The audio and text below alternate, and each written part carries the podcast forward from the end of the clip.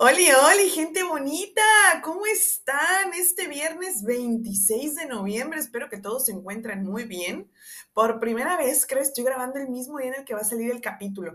Y bueno, no sé si se dieron cuenta, pero queriendo o no queriendo, pues hice un corte para una segunda temporada de este Su Café Literario con Leti Narciso. Como platicamos la última eh, vez que, pues nos escuchamos, eh, recordarán que les comenté que la verdad se andaba súper, súper llena de trabajo, pero bueno, ya pasó esa etapa de más estrés, ahora estoy con el normal, ya saben, el, el del diario. Pero bueno, todo salió muy bien, quería compartirlo con ustedes, porque pues muchas gracias por su comprensión, que un viernes no hubo eh, café literario, pero de verdad andaba súper, súper apurada, ya saben, con todos los pendientes. Pero bueno, estamos de regreso, a punto de entrar a la mejor época del año, Navidad, acá en, México le llamamos Maratón Guadalupe Reyes, que es desde, el 12 de diciembre hasta el, hasta el 6 de enero, donde lo agarramos pura fiesta acá los mexicanos, ya sabrán los que me escuchan aquí en este bello país. Pero bueno, bienvenidos a esta segunda temporada. Este es su café literario. Yo soy Leti Narciso y bienvenidos. El día de hoy vamos a empezar con un libro. Ay, muy bonito, a mí me encanta. Se llama Patas de Perro de Carlos Troquet. Espero que estarlo pronunciando bien. Pero bueno, ya saben que sin más preámbulo nos vamos al libro.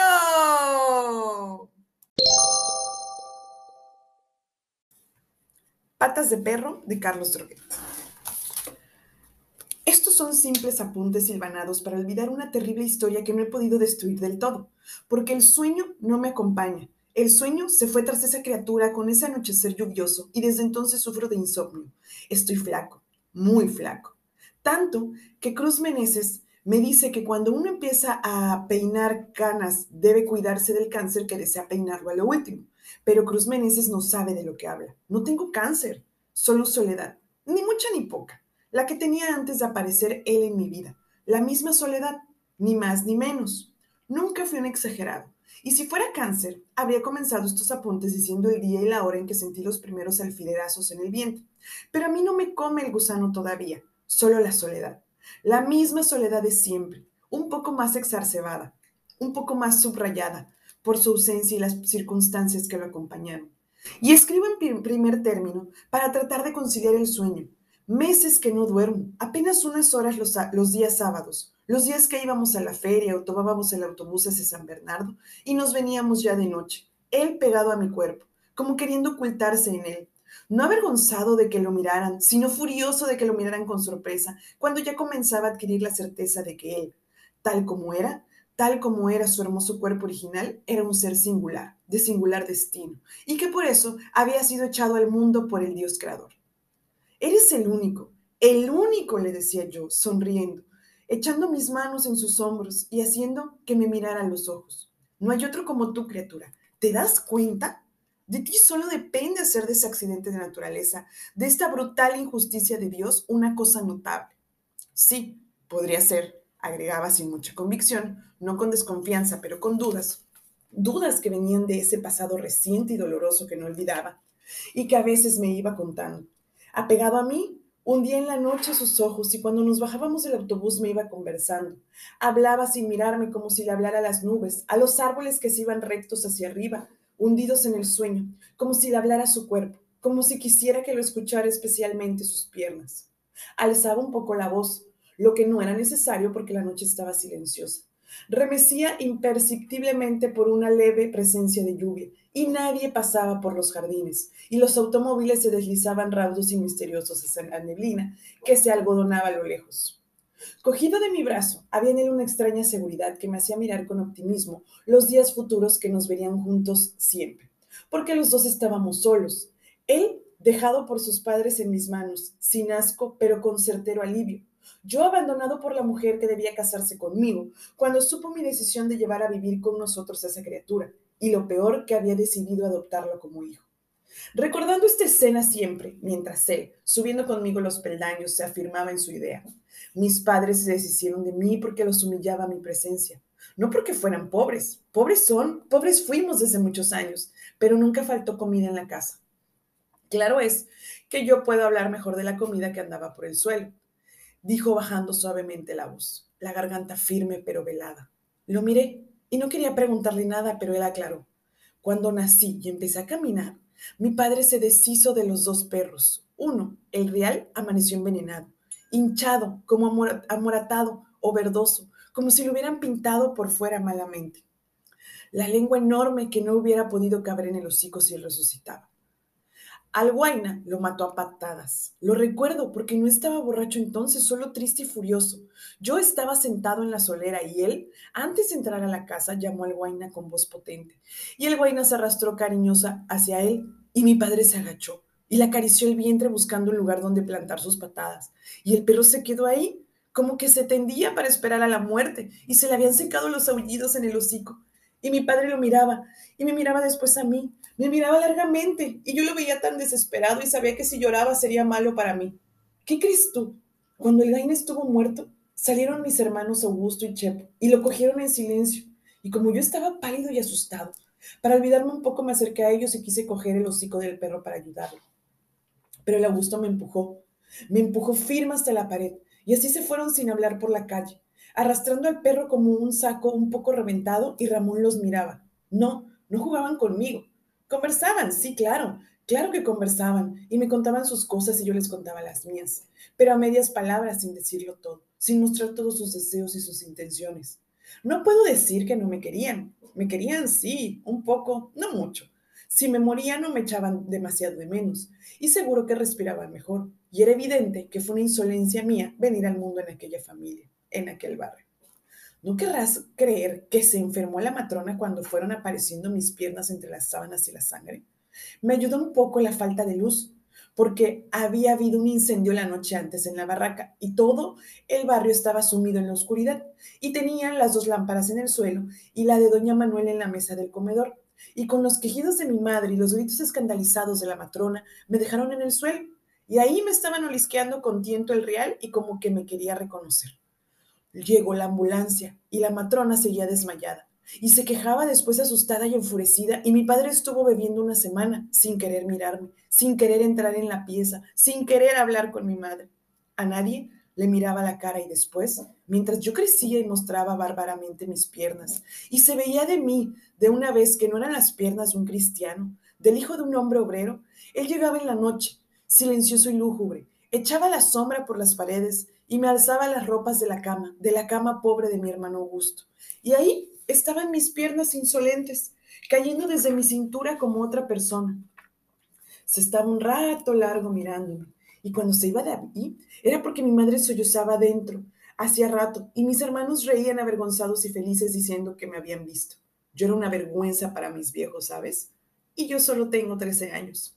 Me contó que en sus primeros años no tuvo dificultades que le dolieran ahora, que recordara con horror o humillación. Su madre era cariñosa, a veces más cariñosa con él que con sus hermanos, lo que lo afrentaba. Su padre llegaba tarde, cuando ya las luces de la calle estaban encendidas y temblaban en las ventanas las luces de las velas y de las lámparas de parafina. Su padre no lo odiaba, lo ignoraba simplemente, no hablaba casi, solo hacía cosas, cosas que él no podía olvidar. Hay muchos perros en esta casa, rezongó una noche y al otro día fue que amaneció envenenado el real. Él no olvidaba el hocico ansioso del perro, ávido de carne y de leche, un poco sediento, un poco regocijado y babeante, volcado como un mueble, boca abajo en el suelo y tan pesado, como si la muerte fuera un montón de piedras y estaba asustado y miraba con humildad, con un poco de sorpresa y extrañeza a sus propias piernas. Ella soy yo, pensaba, y se llenaba de vergüenza. Pero sabía que ellas lo ignoraban, que ignoraban todos los dolores, los horrores, las humillaciones e informes tragedias que estaban trayendo hasta la casa. Comprendía que debió morirse al nacer o después, cuando su madre lloraba por las noches. Pero nada de eso había ocurrido. Crecía incluso rápidamente y tenía demasiado apetito, un insaciable y escandaloso apetito. A menudo sentía hambre e iba a rastrear en los platos amontonados en la cocina, y sentí un particular deleite en comer esos restos de comida fría, los pingajos de carne deshecha, de grasa, de nervios y huesos que se amontonaban, precisamente para los perros. Se los echaba al bolsillo, se iba a la pieza, se hallaba en un rincón y los miraba con curiosidad antes de echárselos a la boca y masticarlos. Y no sentía náuseas, sino frustración. Un verdadero gozo líquido al estar masticando largamente aquellas sobras. Sentí un agradable escosor en la garganta y palpitaciones de angustia gozosa le ascendían por la garganta hasta los dientes y los labios que hormigueaban de calor. Tenía deseos de reír, de salir corriendo, sentía que sus piernas se apartaban un poco del mismo y se alzaban en su cintura desprendiéndose para salir huyendo. Pero no podía salir, le habían prohibido que se asomara a la puerta. Y el día en que Olvidado, jugaba con un trompo en la vereda. Su padre, de dos bofetadas, lo echó rodando hacia el pasadizo. Decía que para acercarse más a mí, para que no hubiera dudas en su vida a mi lado, me contaría todo, y por eso trató de explicarme, pero sin ser demasiado claro, que cuando su padre le pegaba o azotaba a los perros, especialmente cuando mató al Huayna, sintió un hervor en el pecho, un estallido sollozante que pugnaba por salir, pero que no salía, Decía que tuvo presentes sus piernas, sus propias piernas, en la mesa y que sentía que su boca, su propia boca, se aguzaba, se hinchaba y alargaba su nariz husmeando alrededor, oliendo desde luego sus piernas que estaban ahí, alertas y erguidas un poco abajo, como escuchando. Y que ese sollozo lo buscaba él, buscaba sus piernas y se sentía alargando su boca. Su hocico, dijo él, pero yo no le corregí la expresión y y remenciendo su nariz que se azotaba furiosa en medio de las palabrotas de su padre. Y cuando lo veía alzarse sobre el guarina y reventarlo a patadas, su hocico, su nariz, sus piernas, sentían, olían, palpaban eso. Parecía que estaban contando los golpes y él adivinaba aterrorizado que un leve, un imperceptible sollozo en forma de ladrido, de humillante e impuber ladrido.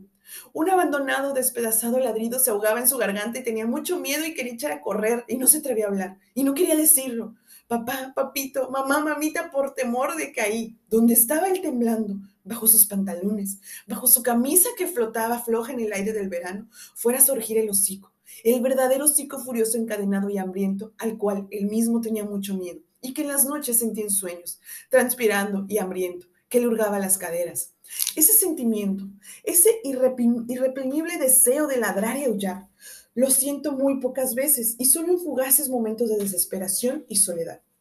En general, me comportaba tímido y atemorizado, temeroso de algo informe, desconfiado de los demás, de sus hermanos, de su madre, de su padre, de su tía Micaela y de su tía Rosalía. Unos lo miraban con repulsión, otros con curiosidad, otros con creciente furia, como si él fuera un tramposo y estuviera tratando de abrirse camino por medios vedados y por procedimientos inmorales y, y canallescos. Por eso era callado, no hablaba si no le hablaban, no se movía de su rincón si no lo llamaban, y no salía a la calle porque se lo tenían prohibido. Eso no era un sufrimiento para él, sino un alivio. Me confesó que comenzaba a pensar mal de su familia, que especialmente de su padre que se sentía distanciado, ajeno y ausente. Lo conocía por los pasos al caminar sobre la vereda de la calle, sobre los ladridos del pasadizo y sobre las tablas de la pieza. Y cuando sabían que venía sudada eh, de miedo. Y cuando, y cuando sabía que venía sudaba de miedo. Le temía a sus golpes y también a sus sarcasmos y a sus intenciones. Sabía que lo odiaba, que no le perdonaba haber nacido y por eso estaba seguro de que si hubiera sabido que la prohibición de salir no era para él un castigo, sino una bendición, a empujones le habría echado a la barriada para que al momento una manada de chiquillos estuviera rodeándolo, mirándole las piernas, hincándose en el suelo para cogerle los pies y, y mirarlos escandalosamente. Recordaba que, muy pequeño todavía, cuando alguna vez lo mandó su madre al almacén a comprar azúcar negra o un litro de parafina, o a la botica a comprar una tira de aspirinas o alcohol alcanforado, eran tumultos los que se formaban en la puerta del negocio para mirarlo. Decía que en esas ocasiones lo que él achacaba a su corta edad no se había sentido asustado ni humillado por la curiosidad de la chiquillería del barrio y por el pasmo y extrañeza de los adultos, sino en cierta forma orgulloso y malvado. Recordaba perfectamente que en la botica, como ya estaba atardeciendo y era invierno, las luces neón de la entrada lo iluminaron completamente, y a causa del grito de la muchacha que atendía el mostrador, surgió de detrás de la cortina, con una tufara de ácidos y alcalis, la figura Marmenti del boticario quien se inclinó delicadamente con sospecha y duda hacia él, y doblado de, la cintura, lo cogía con holgura de la cabeza y le daba vuelta ampliamente para mirarle todo el contorno de las piernas. Un perfecto monstruo, dijo Marmentini, echando hacia afuera la lengua como si fuera a paladear una nueva bebida aromática, y cogiéndolo con delicadeza y asco, lo dejó instalado en el sillón de mimbre, junto a la vitrina con irrigadores, polvos de talco, guateros y alimentos para guagua y le pidió a la señorita que trajera una Coca-Cola. Él se puso encarnado, encarnado porque pensó que Marmentini se estaba compadeciendo demasiado pronto de él e iba a advertirle que no deseaba tomar nada porque a la hora de once había tomado té de hierbas con un poco de leche y tenía miedo a las diarreas. Pero la Coca-Cola ya estaba lista, servida en un alto vaso detrás de la caja registradora. Y Marmentini diluía ya sus labios en ella, y lo miraba con asquerosa simpatía y le preguntaba cómo se llamaba y de dónde vivía.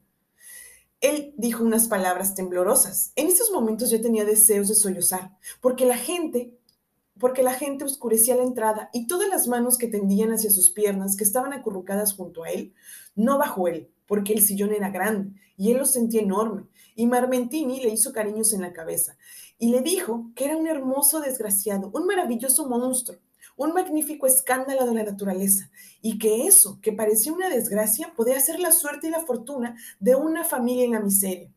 Porque eres muy pobre.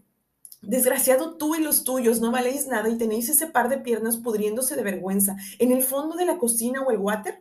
¿Y no saben que esto es un negocio que está pidiendo a gritos una gira de exhibición? Niño, vales una millonada o dos. ¿Y dónde está el borracho de tu padre? ¿Y dónde está la puta de tu madre que no te venden? Él se había puesto a llorar y se descolgó del sillón y abriéndose abrazadas pasó por entre la gente, echó a correr y corrió en la oscuridad.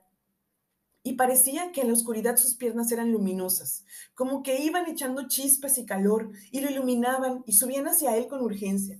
Y él no sabía qué era lo que ellas pretendían que él hiciera. Tenía miedo, mucho miedo. Y cuando llegó a la casa, su madre le pegó porque se había demorado tanto y no había traído las aspirinas y el alcohol.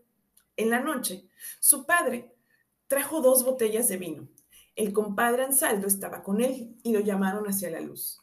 El compadre Ansaldo cogió la lámpara de la mesa y la acercó hacia él y el padre le gritó que estuviera quieto. Y él podía ver el pelo duro como carbón del compadre Ansaldo cuando éste lo cogió por los brazos y lo alzó hacia su padre.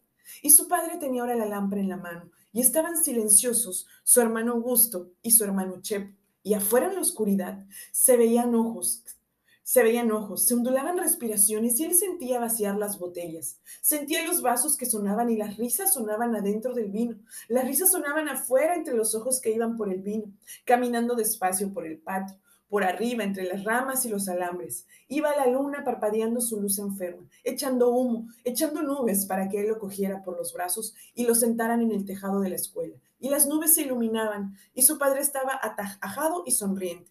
Echando una lumbre amarilla y rojiza al compadre Ansaldo, estaba sentado ahora completamente sentado y hasta había abierto las piernas y ahí en el vientre delgado se bamboleaba la cadena y él estaba ahora en el suelo, callado y mustio, todavía no asustado, pero en espera de su susto.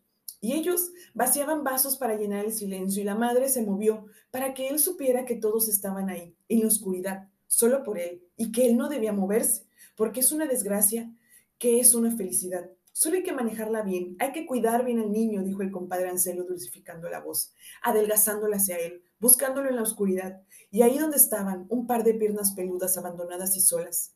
Ahí estaban él, y entonces Trajeron la gran sopera y a él lo alzaron hasta la altura de los hermanos y de su tía Micaela y de su tía Rosalía. Y él estaba en medio de todos, pero sus piernas estaban ahí abajo, en la penumbra. Y él les tenía un poco de envidia, al mismo tiempo que les tenía desconfianza y desdén. Y su madre empezó a sacar de la sopera grandes cucharones de humo.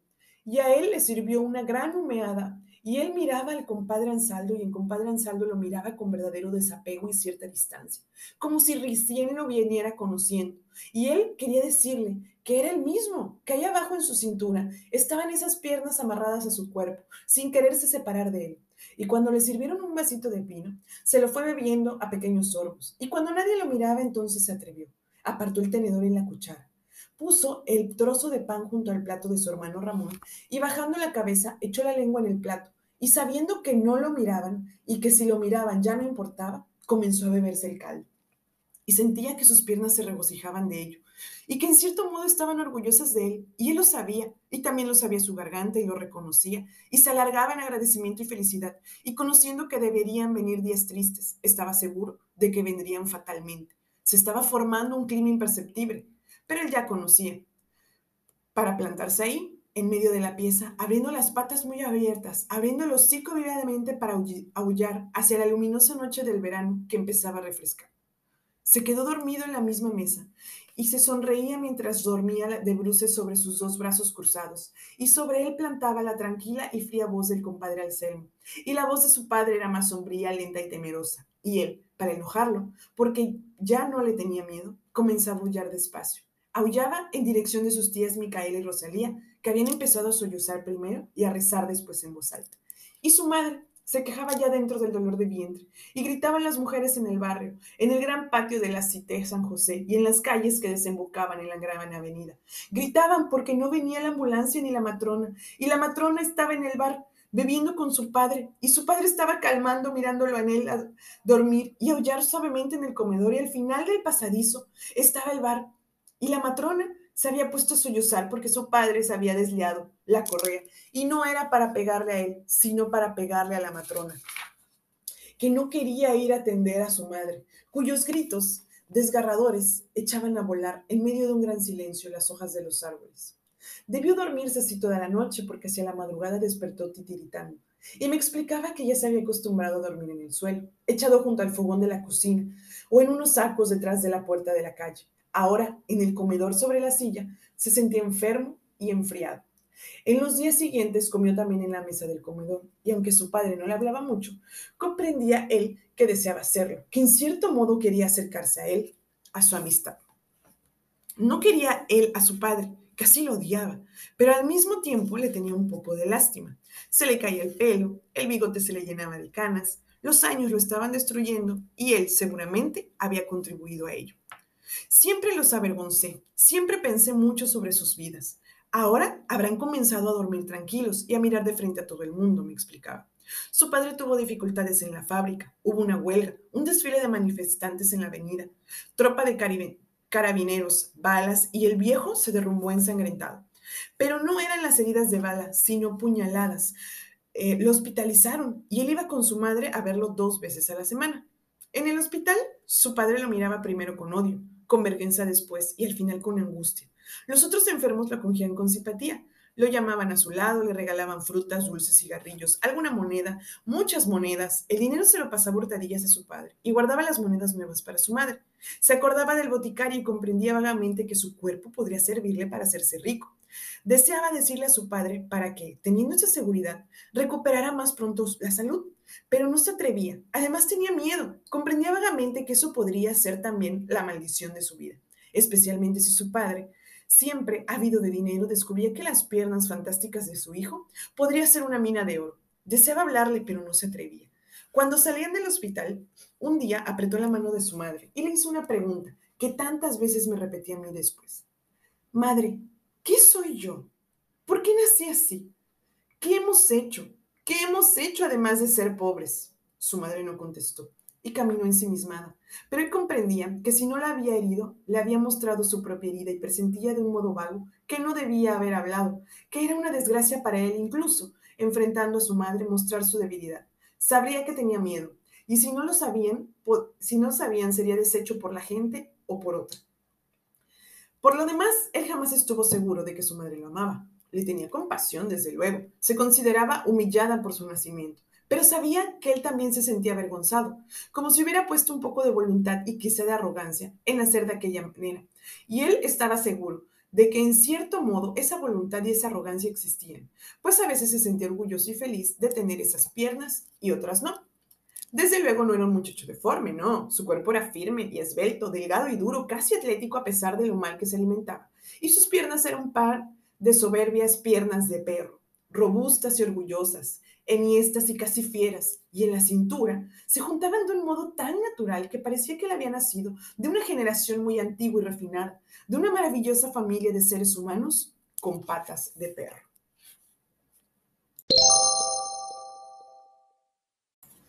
Y bueno, gente bonita, hasta aquí vamos a dejar esta primer parte del, es, es más o menos la mitad del primer capítulo de Patas de Perro de Carlos Drogueta. Eh, bueno, como se dan cuenta, eh, no es ninguna em, analogía esto de patas de perro. Es un niño con patas de perro llamado Bobby. Y bueno, el lado del libro nos cuenta todo lo que ha tenido que pasar, como ven, desde que estaba en el seno familiar, todas las cuestiones para las que se tuvo que enfrentar. Y pues bueno, el tema básico del libro, bueno, no básico, el tema en general del libro, pues es discriminación y aceptación social. Creo que es un tema muy importante en esta época que, bueno, solo eh, recuerden ser empáticos a la hora de transmitir nuestras ideas, a la hora de comunicarnos, porque eso puede hacer la diferencia en la vida, en el día de una persona. Pues bueno, espero que, que puedan encontrarlo, que se den el tiempo de leerlo. Eh, síganme ahí en el Instagram, eh, café-literario B612. Nos escuchamos la próxima semana. Los quiero mucho. La próxima semana ya va a ser diciembre. Tin, tin, tin, tin, tin, tin, tin, tin, tin, tin. Así que por acá nos vemos ya en diciembre. Besos a todos, descansen. Yo soy Leti Narciso y este es su café literario. Bye.